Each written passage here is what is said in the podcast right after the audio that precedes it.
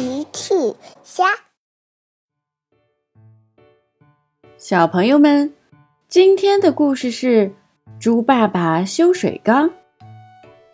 小朋友，今天的故事里，猪爸爸最后在水缸里面加了什么，把水缸修好的呢？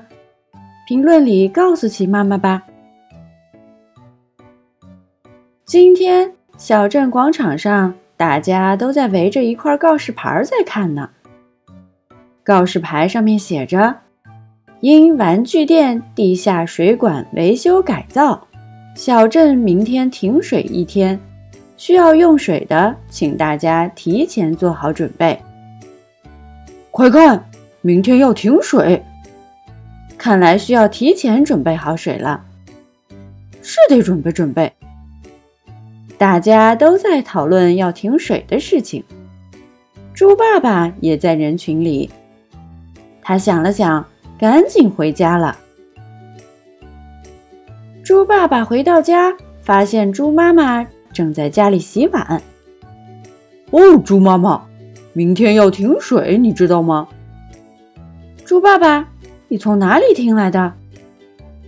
我刚从小镇广场上回来。那里都贴告示了，是发生什么事了吗？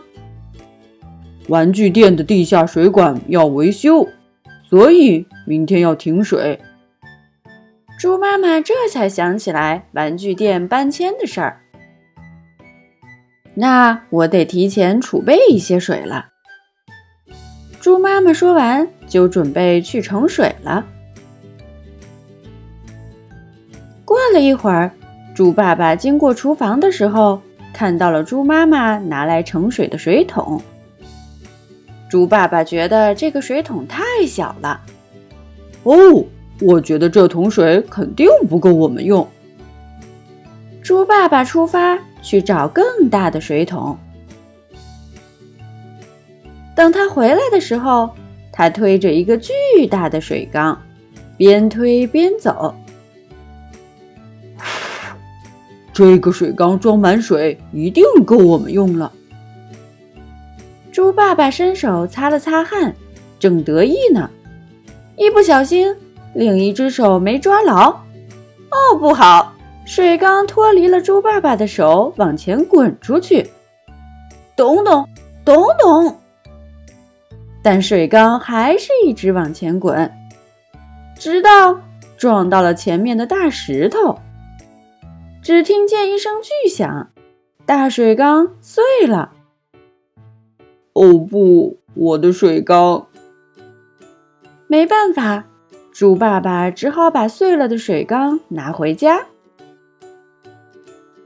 猪爸爸把碎片都带回家了，他觉得用胶纸把碎片粘起来，水缸可能还能用。于是他开始一片片粘。